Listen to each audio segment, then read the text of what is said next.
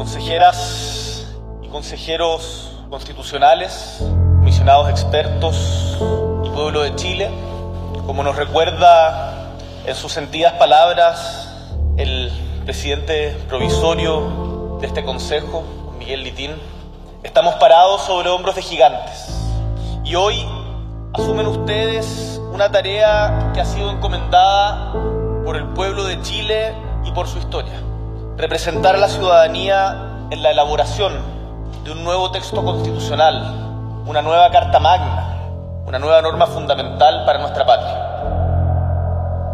El miércoles comenzó una nueva etapa en un camino largo, el intento por reemplazar la constitución política de 1980. El Consejo Constitucional tomó juramento a sus 50 miembros en una ceremonia marcada por gestos de transversalidad y vocación de consensos que marcó un ineludible contraste con la instalación de la Convención Constitucional en julio de 2021. La presencia y el discurso del presidente Gabriel Boric acentuaron ese carácter, pero los ojos y oídos estaban puestos principalmente en los consejeros del Partido Republicano, la fuerza política con mayor representación en este órgano, que cuenta con poder de veto y que sumando fuerzas con los demás consejeros de la derecha manejan un poder incontrarrestable. Los gestos desde esa colectividad manifestados principalmente por la flamante presidenta del organismo, Beatriz Evia, se mantuvieron en la línea de la necesidad de acuerdos transversales. Sin embargo, los primeros días de funcionamiento, marcados por la elección de las presidencias de las cuatro comisiones de trabajo, dejaron claro que la derecha haría sentir su mayoría en un gesto que provocó críticas desde el oficialismo. En la izquierda, sin embargo, están conscientes del significado de su minoría en el Consejo existe mucha resignación a ser minoría. Para algunos es un poco más traumático, para otros es más una constatación material de la realidad. El periodista de la tercera, Juan Manuel Ojeda, ha estado cubriendo en detalle todo el proceso constitucional. Hoy conversamos con él en la sede del Congreso Nacional en Santiago, donde sesiona el Consejo sobre los temas que han marcado y marcarán estos primeros días de trabajo en este nuevo intento por dar al país una nueva constitución.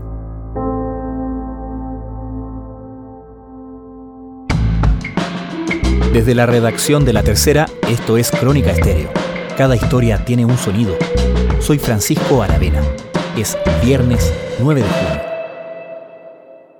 Yo creo que respecto de la instalación del Consejo Constitucional se sigue confirmando la tendencia que ya se mostró en la comisión experta de demostrarle a la ciudadanía un proceso totalmente distinto a lo que fue la convención. Distinto a nivel de diseño del proceso, pero también a nivel de los signos de la ceremonia, de la sobriedad, de aspectos muy simples, así como por ejemplo entonar el himno nacional, la formalidad de la ceremonia, lo cual de inmediato marca un contraste muy grande con la escena de la instalación de la Convención Constitucional en contextos en que el país estaba en contextos distintos, con diseños de procesos distintos y con conformaciones muy distintas. Del Tribunal Calificador de Elecciones, hoy 4 de julio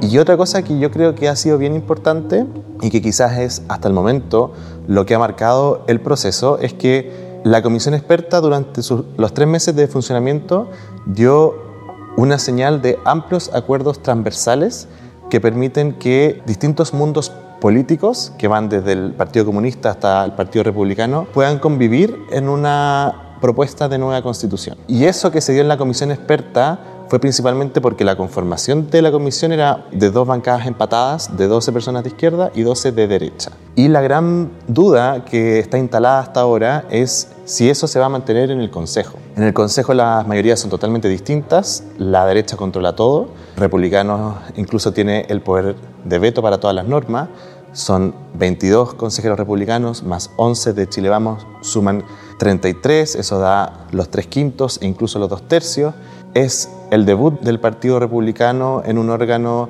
del Estado en el que ya no van a ser minoría y por lo tanto yo creo que uno de los signos relevantes hasta ahora es que las señales apuntan a que su disposición es a seguir manteniendo esta lógica de los acuerdos y del diálogo.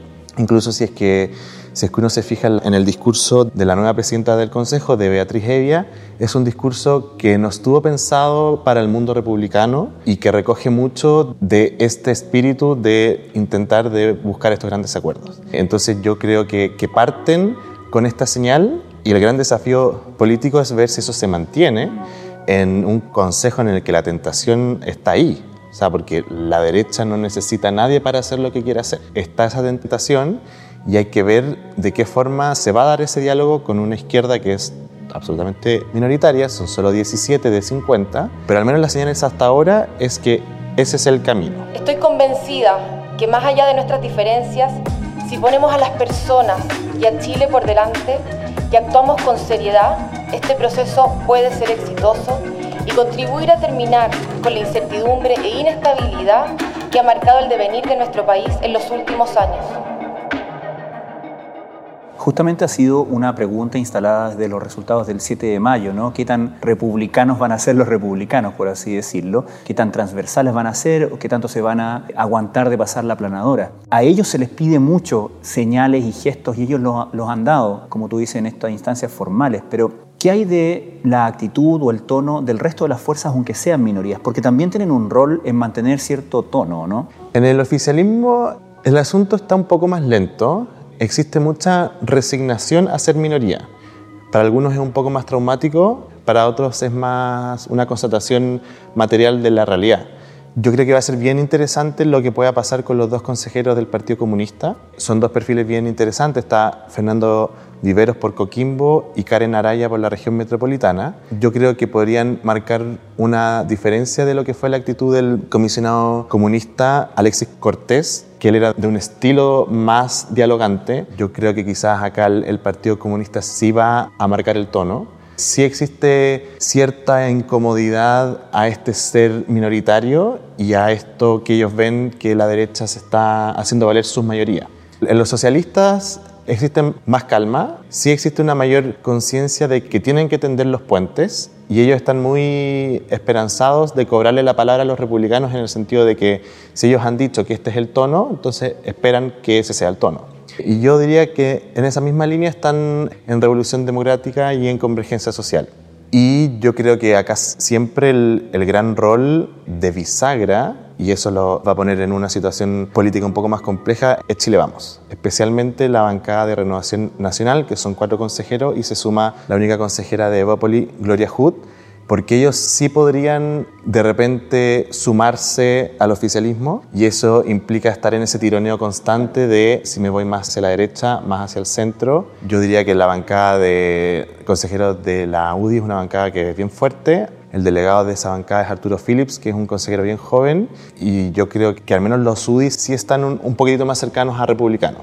Entonces, yo creo que en, en las próximas semanas que hay que estar bien atento a cómo se van a ir moviendo las distintas bancadas, pero hasta el momento la señal real es que la derecha está haciendo valer su mayoría. ¿Por qué tenemos esa señal real? ¿Qué ha pasado en estas pocas horas de, de la instalación del Consejo? La primera decisión administrativa es la integración de las comisiones. El Consejo Constitucional, al igual que la Comisión Experta, funciona con cuatro comisiones. Una de sistema político, otra comisión de mm, función jurisdiccional y órganos autónomos, una tercera sobre principios y una cuarta sobre derechos sociales. La más cotizada es derechos sociales que en el fondo es el, el, lugar en donde se le da carne al Estado social, es donde se regula el derecho a la salud, a la educación, a la vivienda, a la seguridad social, el derecho al agua, y cada comisión es presidida por un consejero. Y lo que ha pasado durante estos días es que la derecha, Chile Vamos junto con republicanos, se juntó y negoció las presidencias entre ellos, nos invitó a la izquierda, yo estuve preguntando entre los consejeros y nunca se planteó hacerlo, nunca eh, estuvo dentro del plan hacerlo, sino que simplemente fue, bueno, nosotros somos 33, es obvio que nos corresponden las cuatro presidencias. Yo pregunté explícitamente si alguna vez se evaluó como señal entregarle alguna al oficialismo, pero no. Lo que sí están viendo es dar algunas señales en las integraciones. Entonces, por ejemplo, si para el oficialismo es importante la de derechos sociales, quizás darles un cupo más en derechos sociales. Pero lo que respecta con las presidencias, lo cierto es que la izquierda no participó de las negociaciones, esto se lo llevó la derecha Y eso, volviendo a lo que comentaba antes, ya generó cierto ruido en, por ejemplo, en los consejeros del Partido Comunista, especialmente el consejero Vivero, quien plantea que esta es una pésima señal de partida porque se contradice con este discurso de diálogo, de transversalidad, de conversación con las otras bancadas. El diálogo pareciera ser el principal protagonista, pero las matemáticas no fallan. La oposición, compuesta por el Partido Republicano y Chile Vamos, tienen los dos tercios del órgano. Es decir, si así lo estiman, podrían aprobar las normas excluyendo a las fuerzas oficialistas. Hablábamos de cómo la derecha tiene la mayoría y cómo republicanos tiene el poder de veto por la cantidad de consejeros. ¿Cuánto acuerdo y desacuerdo de lo que sabemos hasta ahora hay en los puntos fundamentales digo, por la lectura y el trabajo que, han hecho, particularmente tu equipo, la tercera, de caracterizar ¿cierto? a cada uno de los consejeros, ¿cuánto sabemos de acuerdos y desacuerdos dentro de la derecha? ¿O dónde pueden estar los puntos que puedan generar ciertas diferencias? Sí. Yo creo que en la derecha, en los puntos más emblemáticos, yo diría que hay bastante sintonía. Ya que estoy pensando, por ejemplo, en aspectos que para ese sector son fundamentales en la protección de la vida del que está por nacer. El anteproyecto de la Comisión Experta llega con una protección al derecho a la vida, sin incluir la frase que está en la Constitución vigente, que es y la ley protegerá la vida del que está por nacer. Los expertos de la derecha quisieron incluir una frase que decía que la ley protegerá la vida del que está por nacer y la maternidad vulnerable. Y esa fue una indicación que en el Pleno se rechazó de forma perfecta. 12 votos a favor de la derecha, 10 votos en contra de la izquierda y dos abstenciones de las dos comisionadas de la democracia cristiana. Y por lo tanto, en la derecha de Chile Vamos y de republicanos sí existe un interés por reponer eso en el Consejo Constitucional donde sí tienen una mayoría. Perdón, ¿eso en la práctica bloquearía la ampliación de los derechos actuales a la interrupción del embarazo, no? En general lo que han dicho los consejeros republicanos es que el derecho al aborto que existe actualmente, al aborto en tres causales, es algo que se regula por ley y es perfectamente compatible y constitucional con la cláusula de que la ley protegerá la vida del que está por nacer. Entonces, de cierta forma, lo que esperan es mantener la misma regulación constitucional de la protección del que está por nacer, entendiendo que en situaciones excepcionales existe una ley que es compatible y hasta ahí nomás se llega. Entonces, ante la aspiración de la izquierda, que yo diría que ya está bastante asumida de que no va a prosperar de avanzar hacia derechos sexuales y reproductivos, en la izquierda, en el oficialismo, existe mucha conciencia de que ese es un tema que en esta pasada ya no fue. Yo diría que quizás ahí la preocupación es de que se pueda mantener lo que ya está en vez de conseguir algo que sea aún más restrictivo. En otros asuntos que son muy importantes y que de hecho fue el nuevo político central de la comisión experta, en la regulación del derecho a la salud, sobre todo en una cláusula que hablaba de la libertad de elegir entre un régimen de salud privado y uno estatal. Y esa cláusula lo que buscaba era asegurar que en términos de asegurador y prestador, o sea, de quien administra las cotizaciones obligatorias de salud y quien presta el servicio de salud, las clínicas o los hospitales, la gente pueda escoger. Y esa fue una cláusula que yo creo que se tomó el debate durante los últimos dos meses de la comisión experta y no hubo caso. El oficialismo no dio su brazo a torcer ahí. Acá es muy emblemática la frase que usó reiteradas veces el comisionado socialista Flavio Quesada, que decía que ese inciso constitucionalizaba el modelo de las ISAPRES. Y ante esa amenaza, para el oficialismo era imposible apoyar un texto que amarraba el sistema de las ISAPRES. De la derecha decían que no se trataba de las ISAPRES, que no se trataba de una industria en particular, sino que simplemente que sea cual sea el sistema, la gente pueda escoger que su cotización la pueda administrar algo que sea público o estatal y algo privado. Y eso quedó fuera del anteproyecto porque no hubo acuerdo. Y eso existe conciencia de Devópolis hasta republicanos, que es algo que para ellos es fundamental. O sea, yo creo que quizás ahí la pelea que podría dar el oficialismo es en términos de redacción, pero yo creo que es un hecho que se va a reponer.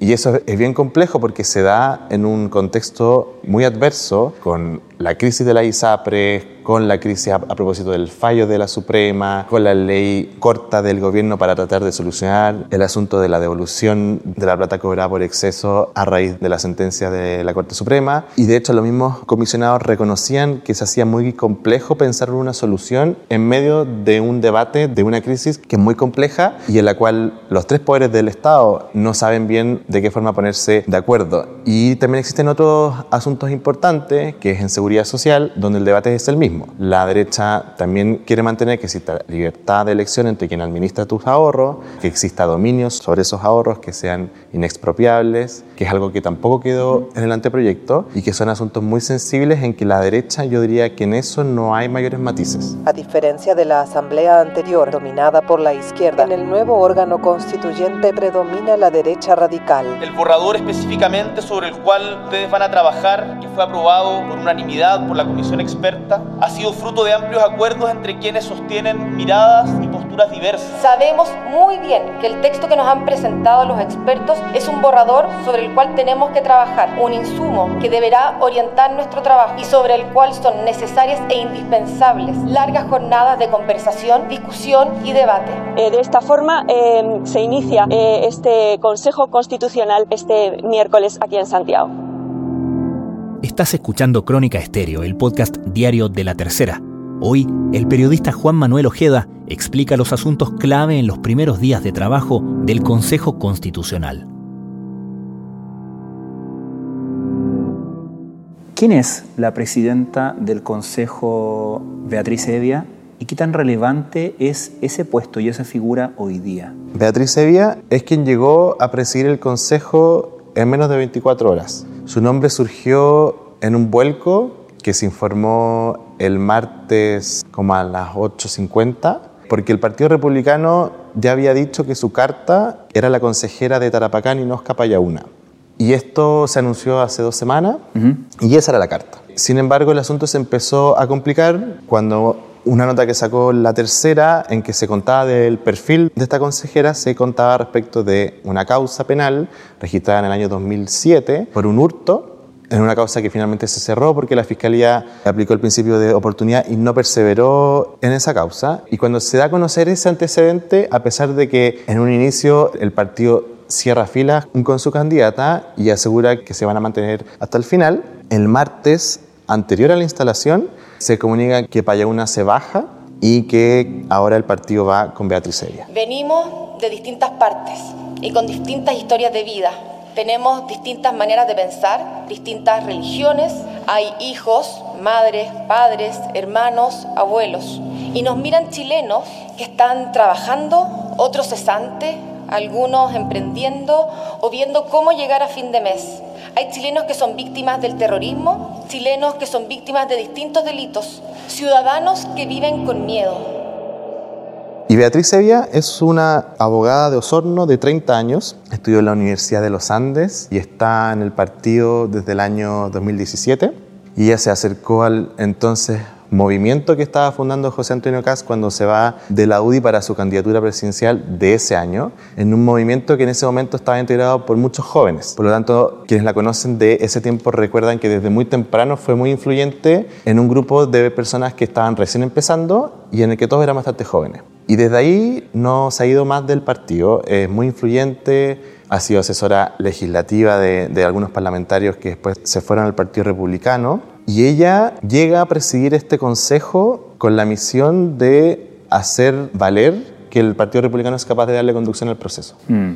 Y eso es un desafío bien grande, sobre todo para una persona que en su corta carrera no ha tenido un cargo de relevancia pública hasta el momento. Entonces es un doble test, es un test hacia el partido y es un test hacia su perfil, hacia su carrera. Y la figura de la presidenta del Consejo es de alta exposición pública, es quien representa al Consejo hacia afuera, por lo tanto ese es un desafío. Y el otro es ordenar las cosas administrativas al interior. Dirigir los plenos, en general la tónica hasta ahora es de plenos bastante calmados, no es la lógica que se daba en la convención que eran bastante tensos y era muy complejo darle conducción a los plenos, al menos los que ocurrieron en la comisión experta y lo que se espera que ocurra en el Consejo es que sean más calmados. Son muchos menos consejeros, antes eran 155, ahora son 50. Entonces ella tiene un desafío bien grande. Beatriz Sevilla siempre fue uno de los nombres que destacaba en esta bancada de 22 republicanos de las personas que podían aparecer como líderes. Pero siempre estuvo descartada para la presidencia, a pesar de que reconocían que era uno de los nombres posibles, pero finalmente las vueltas de la historia hicieron que la presión que sobre todo empezó a ejercer Chile Vamos, algunos consejeros de Renovación Nacional, quienes empezaron a poner en duda el apoyo de Payauna, incluso quien lo reconoció fue Germán Becker, Y Republicanos lo que quería es que su candidata fuera apoyada por la unanimidad de la derecha. A pesar de que no lo necesitaban porque ellos con los 22 votos estaban listos, sí querían que no fuera solamente la candidata del Partido Republicano. Entonces por eso a último momento, ante la presión de Chile Vamos, se optó por la salida más pragmática. Entonces ahí fue cuando se baja a Ninoska y aparece la carta de Beatriz Sevilla que asumió el miércoles y tendrá que demostrar en los próximos cinco meses que es capaz de sacar adelante esta segunda parte del proceso. Misión de los recién llegados que liderarán la discusión de los próximos cinco meses, debate en donde este edificio vuelve a ser protagonista, esta vez del segundo proceso constitucional que recién comienza. Finalmente, ¿cuál es el próximo hito de este proceso? Yo creo que el próximo hito es el inicio de las sesiones de las comisiones. Una vez que estén integradas, se, se van a constituir. Lo más probable es que quizás se pueda invitar a los comisionados que trataron esa misma temática en la comisión experta a que vayan a explicar las normas que llegaron en relación a los asuntos que abordan esa, la instancia respectiva. Y después lo que viene es el plazo de los 40 días que son para presentar las indicaciones. La lógica es que el Consejo recibe el anteproyecto de los expertos y presenta enmiendas al anteproyecto. Entonces es a través de las indicaciones que yo puedo modificar las normas, yo puedo agregar nuevas normas o puedo modificarlas parcialmente. Durante estos primeros 40 días lo que vamos a ver son discusiones en las comisiones y en paralelo las primeras reuniones pensando hacia dónde van a ir las enmiendas. Y luego, ya después de esos 40 días, ya vendrá la discusión de fondo de las enmiendas y, el debate posterior. El Consejo tiene cuatro meses para tener lista su propuesta, porque después de los cuatro meses se la devuelve a la comisión experta y la comisión experta puede emitir observaciones que luego deberán ser aprobadas por el Consejo y en caso de normas en disputa se procede a la parte de la comisión mixta, pero ese es un asunto que ya será más relevante al final del proceso.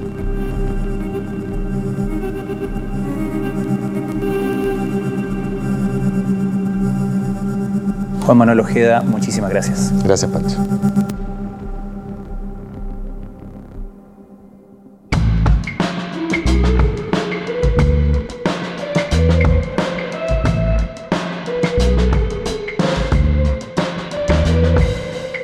Crónica Estéreo es un podcast original de La Tercera.